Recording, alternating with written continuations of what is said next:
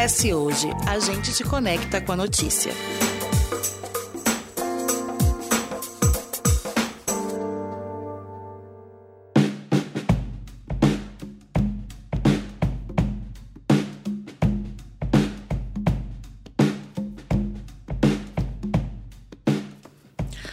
Último 18 de maio foi comemorado o Dia Nacional da Luta Antimanicomial, um movimento que já tem 36 anos no Brasil e busca uma política de assistência de saúde mental menos excludente e mais acolhedora e humanizada. Pessoas em sofrimento mental por muitos anos foram excluídas do ambiente social e também do convívio, sofrendo muitas vezes tratamentos inadequados e desumanos, que muitas vezes prejudicavam as suas já complicadas condições mentais. Recentemente, essa luta chegou até o judiciário que decidiu que os hospitais de custódia, onde criminosos com algum tipo de doença ou transtorno psiquiátrico são tratados, sejam desativados até maio de 2024. Para entender melhor sobre a luta e como as pessoas em sofrimento psíquico devem ser acolhidas e os desdobramentos da decisão da desativação dos manicômios judiciários, conversamos hoje com a psiquiatra e presidente da Associação Psiquiátrica do Espírito Santo, Lícia Colodete. Seja muito bem-vinda. Obrigada. Bom, Lícia, para começar nosso papo, explica para a gente, para quem está ouvindo a gente, o que, que é exatamente a luta antimanicomial e o que caracteriza esse movimento. A luta antimanicomial foi um movimento que partiu de trabalhadores de saúde mental na época, é, psiquiatras, psicólogos, né, assistentes sociais, que propunha uh, uma mudança na forma de atender uh, esses pacientes que uh, na época era mais hospitalocêntrica, a gente diz que era voltada preferencialmente né, é, para internação. A proposta era que esse tratamento ele pudesse é, acontecer, pudesse ser privilegiado uh, dentro de uma base comunitária. A ideia central era de oferecer, né, de promover, resgatar a, a cidadania do paciente psiquiátrico, né, que na, até então, na época, é, não era, é, tinha era, os direitos de ele cidadãos. Era isolado exatamente. não tinha o direito de, de estar inserido na sociedade com os direitos que as pessoas exatamente. comuns, civis, né, entre aspas, ah. teriam. Né? É, seria basicamente assim, mal comparando, né, aquela questão do, dos lares geriátricos para o centro de convivência de idosos, que não era tinha essa cara hospitalar da, da, da fralda, do, do, do senhor que já não consegue mais fazer, da, da ele ficar meio né? isolado para um centro de convivência onde você tem canto coral, onde você vai ter a dança sênior, outras coisas, é mais ou menos por aí? Isso, é de você poder desenvolver possibilidade de fortalecer laço social. Isso para o paciente psiquiátrico, principalmente o paciente mais grave, é um, é um grande desafio, né? Porque a a própria condição da, da, da, doença, ela tem essa dificuldade de, de estabelecer esse laço social. Então, é uma proposta de, de abordagem, de tratamento, que ela, ela se baseia quase que num paradoxo. Mas uh, ela é interessante porque ela desafia uh, uh, e instiga, né? É, novas formas e, e instiga a, a, própria compreensão né, dessa, da, da psicodinâmica, da psicopatologia. E eu acho que resgata também a, a tradição humanista da, da medicina.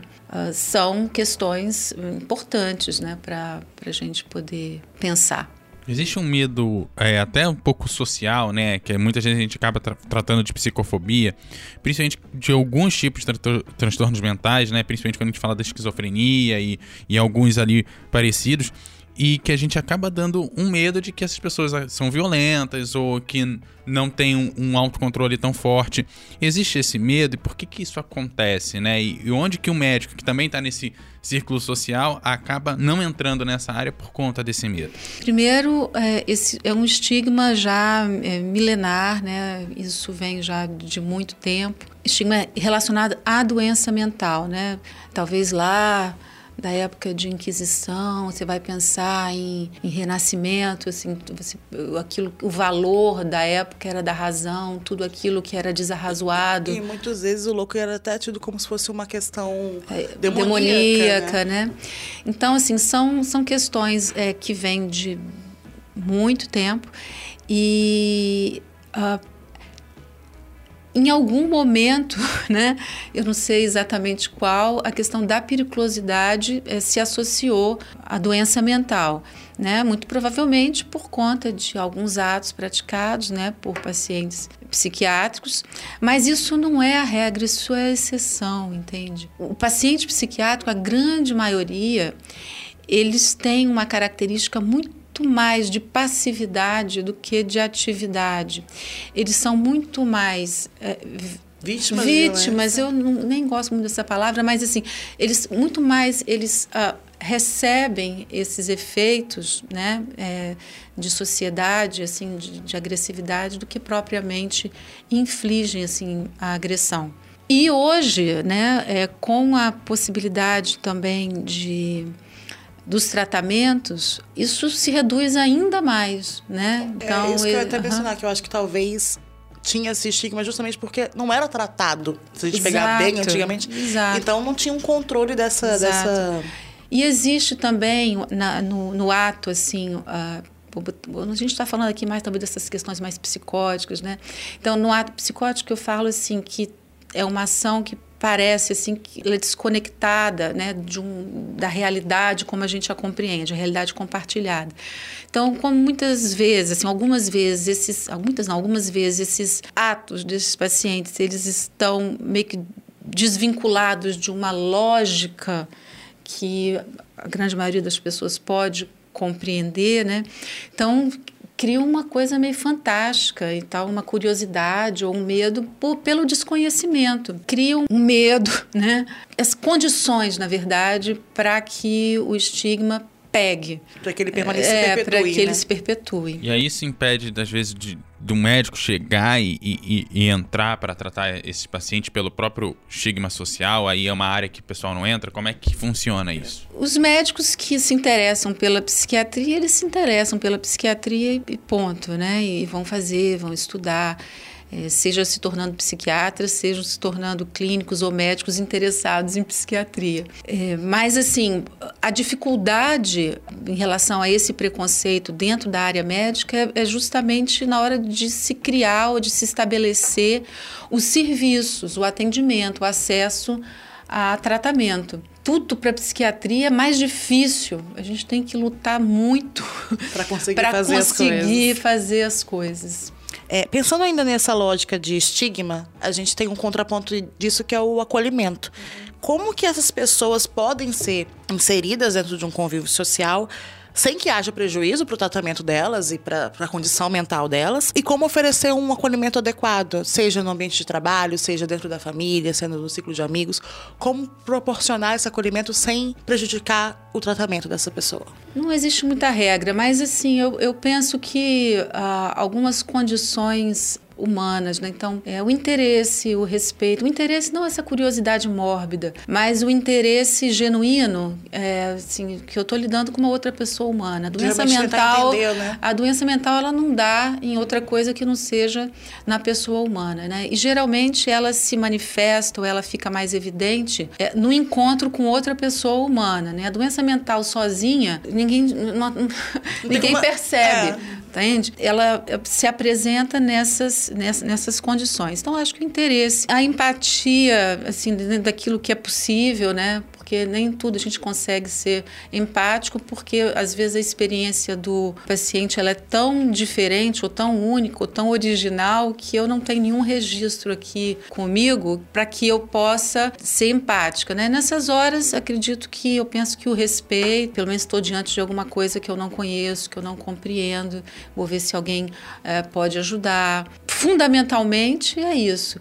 E é importantíssimo, assim, esse respeito se traduz, né, é, do ponto de vista objetivo, no estabelecimento, na efetivação de serviços, né, para acolhimento por pessoas habilitadas tecnicamente para poder lidar com, com a condição. Então, a gente precisa ter serviços para que, é, que as pessoas sejam tratadas. estar socialmente Exato, bem, né? É, exatamente. E a família, onde é que entra nessa história? Porque a gente escuta muitos casos que a família se afasta, né? Ela não quer muito contato e às vezes isso gera no paciente uma certa carência, porque a própria família está deixando ele de lado, né? Como é que você traz a família para perto? Numa família, quando uma pessoa adoece, quase, quase regra, a família toda adoece. Não é fácil para as famílias, assim como não é fácil para o paciente. Nem todas as famílias abandonam seus pacientes, graças a Deus até não, né? A grande maioria né, acolhe, acolhe né? E, e modificam suas vidas assim para para estar com aquela pessoa. Existem algumas que que não têm, não conseguem né, fazer isso, não querem. E para isso, uh, não raro, assim, muito frequentemente, o, o profissional de saúde ele precisa escutar também essas famílias, que são pessoas né? Porque se, se, ela se sente isolada, se sente sozinha, se sente incompreendida no esforço de poder ajudar, ou sei lá, ou de querer estar tá do lado. de querer estar tá do lado e tal, é, ela vai se afastar, né? Se ela se sente só. Se eu abro a possibilidade de poder conversar ou tentar compreender, ver o que está acontecendo também, a gente a gente poder falar também sobre os seus medos. Sobre é, seus... porque são as questões também de cada um. Quer dizer, o paciente ele não adoeceu em outro lugar, ele adoeceu naquela família. Então, muitas vezes também, aquela doença que ele manifesta denuncia alguma coisa da própria família. Às vezes algum então, gatilho, alguma coisa é, que... De um ou de outro, ou da estrutura daquela família. E às vezes são coisas que aconteceram lá em outras épocas. Então, são situações complexas, né? Humanas, assim, radicalmente humanas, que a gente precisa respeitar, é, tentar entender e, e trabalhar, né? Falando de de hoje, né? Mas trazendo uma perspectiva mais histórica. Que avanço que a gente viu, assim, nesses 35, 36 anos de luta?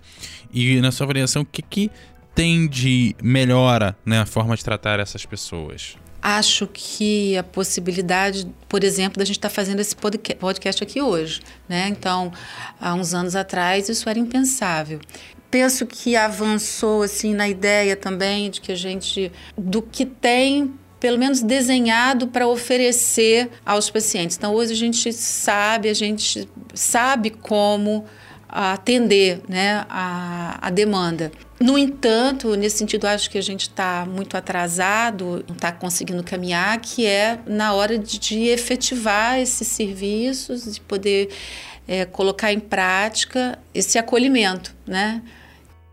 Fica muito no campo das ideias, mas. Muito não, ainda. A, a, ação tá, tá difícil de tá implementar. Está difícil né? de ser implementada.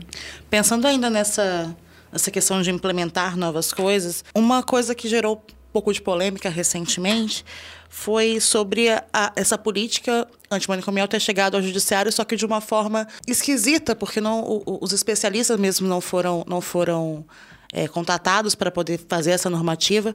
E porque agora, a partir de 2024, até mais de 2024, vão extinguir todos os, desativar né, todos os manicômios judiciários. Esses pacientes teriam que ir para a rede estadual de saúde serem atendidos pelo Estado, né? Você acha que o Estado tem suporte para receber essa demanda, está preparado para lidar com esse tipo de paciente? E ainda mais que são pessoas que cometeram crimes, né? A gente sabe que é diferente um paciente que não, não rompeu essa chancela legal e ilegal e entre um paciente criminoso ou perigoso. Como que você vê que o Estado tem ou não esse suporte? Não tem esse suporte. Então, hoje a gente sofre para poder dar suporte a, aos pacientes regulares, né? E não tem, não tem rede. Essa é a grande questão, isso que a gente tem gritado, falado, né, questionado. Não tem rede. Às vezes tem os serviços, mas não tem o psiquiatra no serviço, não tem o especialista no serviço.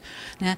Essa própria resolução é, curiosamente, não tem assinatura de especialista, né? como você mesma colocou. Eu espero, assim, encarecidamente que isso não passe, que não vá adiante, assim, pelo menos não dessa maneira, não nesse tempo.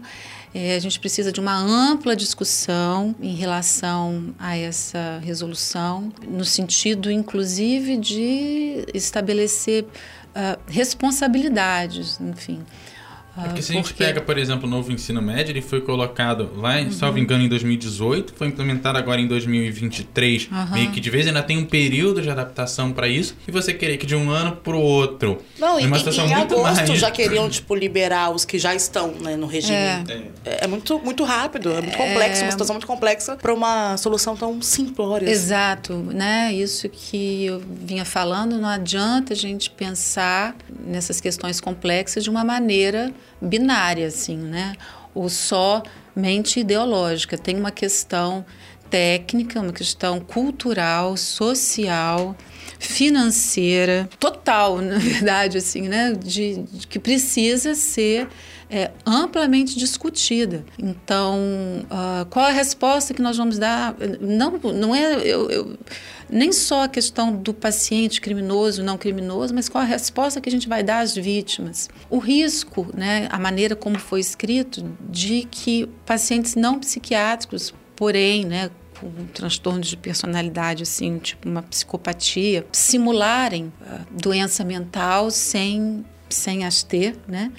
É, para escaparem de, de uma condenação. Nós sabemos que não existem técnicos suficientes né, para poder fazer essa avaliação pormenorizada entre um quadro de simulação né, e um quadro de doença. Isso, lógico, isso passa por uma série de, de exames pelo especialista, mas não é uma coisa, uma conversa que eu tenho aqui com, com um paciente e, e acho, olha, ele está simulando ou não, ele realmente é um. Né, ele acompanhamento maior. De acompanhamento. Né? Então, assim, são, são. A gente precisa considerar o tempo. Eu sei que está tudo muito rápido hoje em dia, né? E que a gente é convocado a responder imediatamente a tudo. Mas a gente precisa considerar o tempo, a gente precisa pensar assim. A gente precisa saber hesitar um pouco diante de determinadas normativas, determinações, para poder refletir, porque são decisões muito sérias e que geram um impacto social. É, porque é, não vão importante. impactar só esses pacientes ou as vítimas, vão, vão impactar a sociedade civil de modo geral. Geral, né? né? as pessoas que estão diretamente ali no contato com o paciente, qual a segurança do profissional, como que um hospital geral é, dos é? hospitais que a gente conhece vai receber é, um paciente com essa complexidade. É, e pensando também em orçamento público, da, da onde que é, quem é que vai é, bancar esse paciente? Porque se ele estava no manicômio judiciário, ou se iria do judiciário ou da segurança. Se ele vai agora para um, um hospital geral, já sai da saúde. Então, Pô, se a saúde Como já que tá vai com... reorganizar Olha, esses financeiros, eu recursos, né? espero, né? assim, assim, mas aí no melhor dos mundos que isso, aí é wishful thinking, né?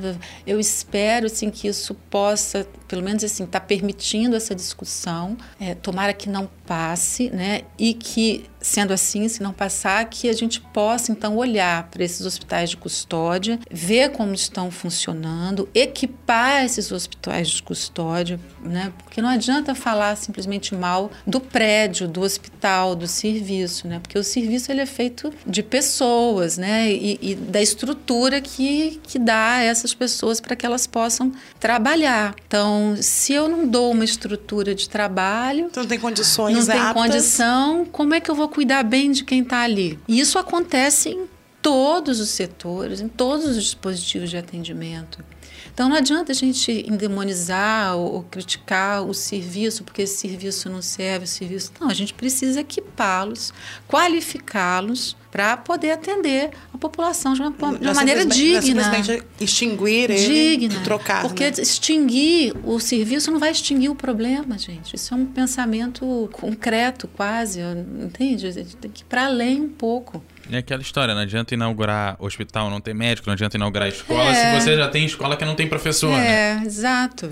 Tecnologia maior, eu sempre ensino, a tecnologia mais sofisticada que a gente tem é o homem, a pessoa humana. Então a gente precisa investir na pessoa humana, seja o paciente, seja, seja o, o profissional. Nós estamos tudo no mesmo barco. E é possível, assim, é, a pessoa que teve algum tipo de doença mental, a gente sabe que a maioria das pessoas que cometem crime são pessoas sãs, a gente comentou isso em outros episódios e tudo. Tendo aí algum tipo de doença mental, tendo essa ruptura da lei, cometendo esse crime, é mais difícil dessa pessoa voltar para a sociedade? De repente é mais fácil no sentido de que ela viu que tá, aconteceu um, um surto ali, alguma coisa, teve um rompante ali e ela mesma fala: eu, eu, fiz e eu não consegui, eu não consegui me controlar. Então ela ainda tem essa característica social do eu fiz, me desculpa, mas eu eu não consegui controlar naquela hora?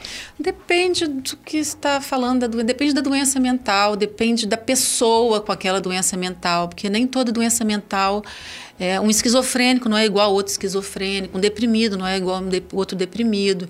Então vai depender das características de personalidade da pessoa, vai depender das ambientais, da, também, da, ambientais, sociais. Isso, isso é, é, é, muito caso a caso. Então é, tem pacientes que, que, que retornam né, para o convívio social, a maneira é, social dele. Né? Muito difícil, é muito raro. É, que, como é que eu posso dizer? Que a pessoa que comete um crime, por exemplo, um crime é, é, e desde que não seja um psicopata, entende? É, numa condição de doença, assim, que volte como se nada tivesse acontecido, ou, né? A não ser que faça, que desenvolva uma outra condição de doença, uma espécie de uma dissociação, alguma coisa assim, que permite ela viver mais ou menos ali, mas fica aquela cicatriz, porque esse tipo de, de de atitude ou de, de crise deixa cicatrizes muito profundas. Tem como você matar alguém, por exemplo, sendo, é, a não, não ser um que seja, é, é, e ficar de boa com e isso. E ficar, assim, se a gente considera que ali mora alguém dentro, dentro daquele hello, né? Que existe uma alma, que existe é. assim, alguma coisa, é muito difícil. Então, acho que é isso. A gente vai se encerrando aqui. Se tiver mais alguma consideração, fique à vontade. Ah, não, eu agradeço o convite. Está sendo uma honra poder falar de temas. São temas complexos, vocês me desculpem qualquer coisa, alguma prolixidade. A campanha é vamos, né? né? A, bom, a, a, nossa Associação Psiquiátrica do Espírito Santo, ela está pretendendo, né? É, se aproximar dessas, é, dessas discussões relacionadas à assistência. É, nós temos um site, se quem quiser entrar, saber como uh, dúvidas, uh, fiquem à vontade. Eu acho que é isso. Né?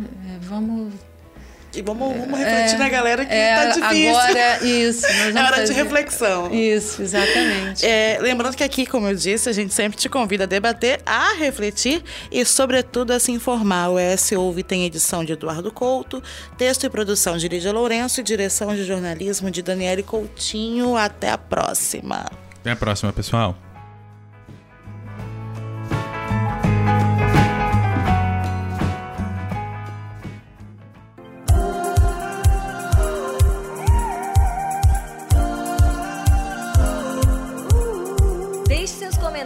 Em eshoje.com.br. É lá que você se mantém informado todos os dias. Nos siga também nas redes sociais e em nosso canal do YouTube, arroba ESHoje.